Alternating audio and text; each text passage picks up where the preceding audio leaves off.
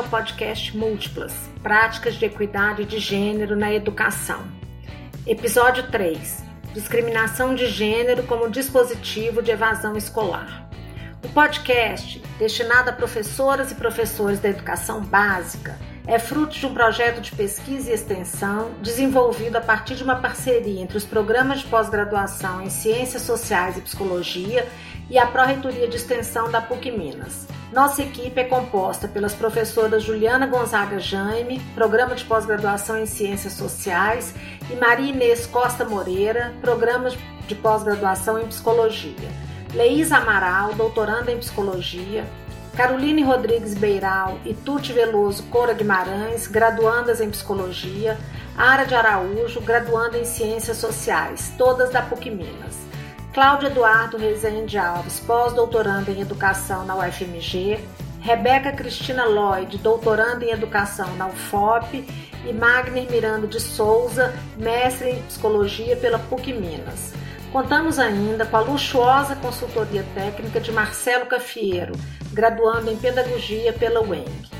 Múltiplas é um podcast que quer refletir sobre educação e relações de gênero no escopo dos direitos de aprendizagem e da qualidade social da educação.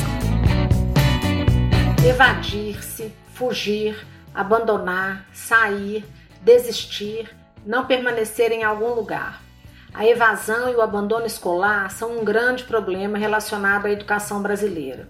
Estudos indicam que os conceitos de evasão e de abandono escolar são polissêmicos e, muitas vezes, se entrecruzam na prática, revelando pontos de convergência e de divergência. Diversos fatores podem fazer com que um ou uma estudante deixe de estudar. Esse problema social, infelizmente, é comum no Brasil, em especial nos anos finais do ensino fundamental e no ensino médio. A situação econômica é um fator que influencia fortemente a evasão e o abandono escolar. Outras causas apontadas são as dificuldades de aprendizagem, a falta de interesse nos estudos e a dificuldade de acesso à escola. Os preconceitos e as discriminações, principalmente no campo de gênero, vivenciados por algumas ou alguns estudantes reiteradamente no cotidiano da escola, também podem corroborar com tais processos de exclusão da escola. De forma didática, podemos pensar que os preconceitos estão no campo das ideias, enquanto as discriminações estão no campo da prática. A Constituição brasileira determina que o Estado é obrigado a fornecer ensino fundamental e médio para todas e todos os brasileiros e brasileiras. Mas, apesar da obrigação, ainda há um número elevado de crianças e adolescentes fora da escola. Segundo dados de 2019 da PNAD, Pesquisa Nacional por Amostra de Domicílios, no quesito educação, 20% das 50 milhões de pessoas de 14 a 29 anos no país não completaram alguma das etapas da educação básica. Tanto a evasão quanto o abandono escolar trazem à tona outra discussão relevante para a educação, o fenômeno do fracasso escolar, que evidencia o próprio fracasso das relações sociais que se expressam na realidade desumana que se vivencia no cotidiano escolar.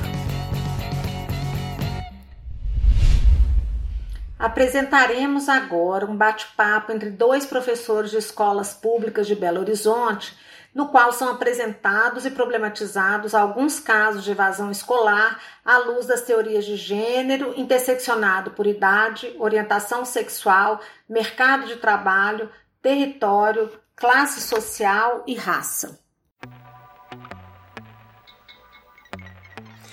Pela, pela minha experiência né, adquirida como é, acompanhamento de escola e também como pesquisador dos estudos de gênero, é, eu vejo dois problemas que são sinalizados pelos dados é, do PNAD, por exemplo, 2018, que foi o último realizado.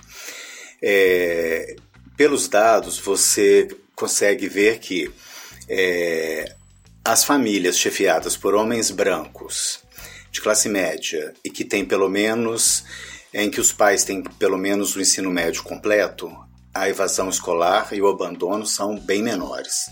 Né? São quase. É, é, não precisam ser considerados, né? E, e, tem outros motivos, que não são motivos exatamente de gênero, né? É, tem relação com a escola, relação com o estudo, são outras questões mesmo. As famílias chefiadas por mulheres negras e pobres e que têm baixa escolaridade e normalmente moram em comunidades, elas, é, elas geram uma, casos de, de, de, de abandono e evasão escolar muito maiores. Né? Por que, que isso se dá? Porque nessas famílias é, a questão da sobrevivência ela é muito pungente. Né? Então, é, normalmente elas precisam que, que, que os meninos saiam para trabalhar, para ajudar no sustento. Né? Normalmente elas têm muitos filhos, é, elas têm empregos que não são empregos fixos é, ou são subempregos, então há necessidade de, de se aumentar a renda familiar. Né? No caso dessas famílias, né, mesmo que a gente pegue essas famílias mais pobres, chefiadas por mulheres negras, né, só para lembrar que no Brasil é, a maior parte das pessoas abaixo da linha da pobreza é composta por mulheres, é a grande, a grande faixa composta por mulheres. Nessas famílias há uma diferença também na questão de gênero, né? Então, os meninos saem mais para o trabalho e por isso eles evadem mais, abandonam mais do que as meninas. As meninas também evadem e abandonam né? E, e, são números sérios também, né? Não tão grande quanto dos meninos, mas são números sérios. Mas elas evadem por outros motivos. Enquanto os meninos evadem para ajudar no sustento, né? Porque há uma certa naturalização nessas famílias de que é, cabe ao homem, né? Sair e trazer o sustento e cabe à mulher é, os serviços domésticos. Então, normalmente esses meninos eles saem para o trabalho, normalmente são trabalhos muito pesados, subempregos, né? Então eles vão trabalhar de carregadores na Ceasa ou, ou no hortifruti granjeiro da, do bairro, da limpeza, né? E as meninas, elas vão ficar em casa para tomar conta dos irmãos menores ou para lavar roupa, é, fazer a comida desses, é, desses meninos que vão sair, né? Então essa é uma faixa de, de de evasão muito importante, são problemas muito sérios, né, que a gente não consegue resolver já há vários anos. Eu também, nas minhas pesquisas, né, no doutorado, no pós-doutorado, né, e mais de 30 anos de sala de aula, eu concordo com essas suas ponderações. Eu lembro claramente de uma situação de uma menina de 9 anos, que era estudante de uma escola que eu trabalhei, e que ela simplesmente parou de estudar e a gente foi investigar, junto com a gestão, a razão desse sumiço na escola. E a justificativa foi de que os, os irmãos de 5 e 4 anos ficavam sozinhos o dia inteiro sem ter o que comer, sem ninguém para tomar conta, e a mãe trabalhava, deixou a menina de 9 anos para acompanhar os dois. E é interessante a gente perceber então essa relação direta a partir dos dados que você traz entre pobreza escolaridade né, e o, a concepção da família com relação à escola. É, e a gente tem também, não pode esquecer, né, dentro dessa questão de gênero, o problema da população LGBTQIA+. Né? A discriminação em relação a essas pessoas, ela é muito naturalizada dentro da escola, né? E muitas vezes ela acontece a partir mesmo da gestão ou do professor e não só dos colegas, como a gente poderia pensar, né? Muitas vezes o servidor público ele não tem a, a compreensão de que a escola é para todos e ele deixa certas questões morais, religiosas, pessoais interferirem, né? E eu lembro de um caso numa, numa escola que eu acompanhava em que um grupo de, de cinco estudantes né, que é, se declaravam gays. Eles foram perseguidos durante. É, eles entraram é, num ano na, na escola, não sei, eu acho que era um projeto era um projeto de correção de fluxo, né? Então eles entraram nesse projeto de correção de fluxo, em que você tem professor referência, e mesmo assim eles passaram do momento que eles entraram em fevereiro até outubro sofrendo discriminação, né? Então eles não iam ao banheiro com medo de sair no corredor e, e, e ser agredidos. Eu me lembro desse caso que você comentou comigo mesmo. Eles não iam nem no banheiro nem na cantina. Nem na cantina. É. Eles não desciam. Eles trabalhavam. Sala e chegavam com fome e passavam o resto do dia com fome. E a professora ela foi incapaz de perceber que eles sofriam esse tipo de violência. E isso foi se dando até que um dia é, um, uma das mães fez uma denúncia, né? É, na, na corregedoria. Denúncia de quê? a denúncia de que os, os meninos teriam sido apedrejados na escola. E eh, nós fomos lá na escola verificar a situação, né, atender o caso, e realmente havia testemunhas. Os meninos estavam chegando na escola e havia já uma turma esperando do outro lado da rua. Essa turma já estava armada com várias pedras e paus, e o guarda municipal estava no, na altura do muro e, e ele conseguia ver a situação. Então, esses meninos foram apedrejados literalmente é, sob o olhar, né, sob a vigilância do guarda municipal, que achava que aquilo era pecado, né? Ser gay era pecado. Eu me lembro dessa história mesmo. E nos remete a outra nesse campo da diversidade sexual, que é o caso da uma escola da EJA, que eu trabalhei e que tinha uma estudante travesti de 32 anos. Ela era travesti, prostituta, trabalhava na rua e se envolveu numa briga de faca na época. Então ela usava tornozeleira eletrônica, porque ela tinha acabado de sair da prisão. Além disso, ela era negra, ou seja, ela congregava uma série de estigmas interseccionais né, que a excluíam em muitas situações na escola. E parece que ela não tinha muita passabilidade também, né? Não tinha muita passabilidade. Ela, por ser ter começado a transição mais velha, né, ela ainda tinha elementos da masculinidade muito presentes Inclusive o nome, no seu né? corpo. Sim, o nome social era interessante. Ela usava o nome civil na escola e o nome social na prostituição. Eu lembro que em conversas com ela, ela delimitava bem esse lugar do nome social a prostituição e na escola, apesar dela ir vestida, né, ela ser uma mulher, ela usava o nome masculino. E esse problema do nome levou ao segundo problema, que foi o uso do banheiro. A situação do banheiro é algo bem peculiar na escola quando se trata da população de pessoas trans e travestis. Qual banheiro usar? No caso dela, que eu acompanhei de perto, ela tentou usar o banheiro coletivo de meninas, foi rechaçada porque tinha muitas estudantes da EJA mais velhas, senhoras que não aceitavam. Tentou usar o banheiro da sala da coordenação e direção. As, algumas funcionárias da escola, da secretaria, se sentiram incomodadas por ela ser prostituta e por ela dividir esse banheiro com as, as meninas. Ela poderia passar um... alguma IST, IST. Né? Você vê o grau de paranoia que existe. E no final ela começou a usar o banheiro da pessoa com dificuldade de acessibilidade ou deficiência. E é importante destacar que esse banheiro não é exclusivo para quem tem dificuldade de acessibilidade, ele é prioritário. Então qualquer um pode usar esse banheiro. Mas mesmo com todas essas tentativas, a gestão não conseguiu lidar com a situação e ela acabou evadindo.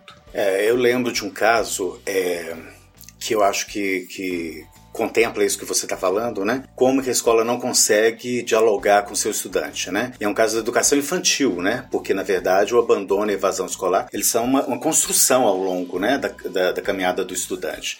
E eu lembro que é, uma professora, ela estava distribuindo as fantasias para os meninos brincarem, e o menino pegou uma fantasia, uma asa de borboleta e colocou. E essa professora entrou em pânico, saiu da sala, foi chamar a coordenação, a direção, para saber o que, que ela fazia né, com esse menino, porque provavelmente esse menino devia ser gay, né? E aí a coordenadora, muito sensata, perguntou ao menino, né? Por que, que você escolheu essa asa? E aí o menino diz assim, porque eu queria voar.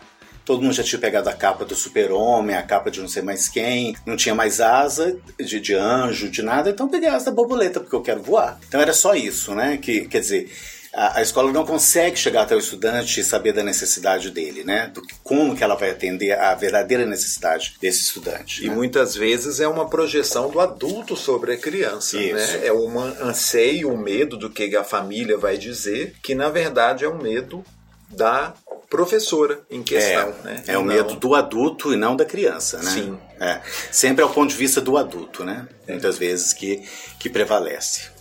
E tem aquele caso da EJA também, você lembra, você já passou por isso, você já trabalhou na educação de jovens e adultos, né? E nós, como professores homens, entrando em algumas escolas da EJA, a gente sofreu uma certa rejeição por parte de alunas que só queriam ter aula com mulheres. E mesmo maridos de algumas alunas que não deixavam elas saírem de casa à noite para ter aula com homens. É, e eu estou falando aqui de senhoras de 60, 70 anos. Foi um trabalho árduo de conquista dessas estudantes para que elas permanecessem, não evadissem a, a escola e revela essas concepções de gênero e que a escola, por ser um ambiente muito feminino, ele acaba passando.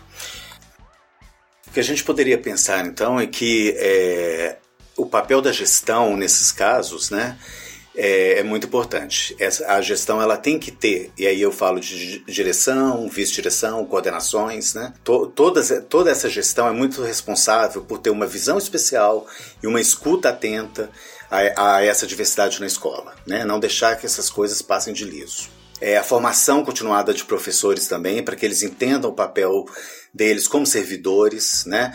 Que eles estão atendendo a um público, né? E não importa que público é esse, eles têm que atender com a mesma qualidade. E uma atenção também, né? Dos funcionários da escola, dos professores para esses alunos né, diversos, se eles estão mudando de humor, se eles estão mudando de comportamento, se eles estão tendo realmente acesso a, ao direito à aprendizagem. E também contextualizar essa discussão no campo dos direitos humanos. É importante a gente buscar por marcos legais, municipais, estaduais, federais e até internacionais que garantem esse direito à aprendizagem, aos processos de ensino e aprendizagem para todos e todas. E a permanência na escola, né? E a permanência. Até garante... os 17 anos, pelo menos, né? Exatamente. E por fim, eu penso que essa, esse fenômeno da evasão, do abandono escolar, que está colado ao fracasso escolar, pensando o fracasso tanto dos discentes quanto dos docentes e da gestão da escola,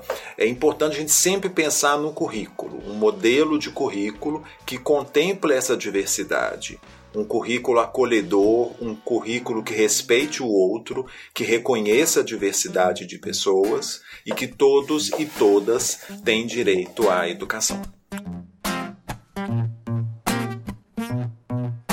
Opressão, humilhação, preconceito. A gente sabe como termina quando começa desse jeito. Desde pequena fazendo corre para ajudar os pais. Cuida de criança, limpa a casa, outras coisas mais. Deu meio-dia, toma banho e vai pra escola a pé. Não tem dinheiro pro busão. Sua mãe usou mais cedo para correr comprar o pão. E já que tá cansada, quer carona no busão, mas como é preta, pobre, o motorista grita não. E essa é só a primeira porta que se fecha. Não tem busão, já tá cansada, mas se apressa. Chega na escola, outro portão se fecha. Você demorou! Não vai entrar na aula de história.